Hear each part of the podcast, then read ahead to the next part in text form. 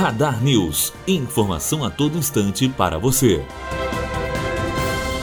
Uma edificação de três andares desabou no Morro do Salgueiro, na zona norte do Rio de Janeiro, na noite desta quarta-feira. Uma pessoa morreu e três ficaram feridas. De acordo com o Corpo de Bombeiros, não havia mais ninguém sob os escombros na manhã desta quinta-feira. Uma criança de 4 anos e uma mulher de 25 anos continuam internadas. Segundo a Secretaria Municipal de Saúde, ambas apresentam quadro de saúde estável. Outra mulher adulta, que também ficou ferida, recebeu alta do Hospital Municipal Salgado Filho na madrugada, de acordo com a Secretaria Municipal. Matheus Azevedo para a Rádio Unifoa. Radar News. Informação a todo instante para você.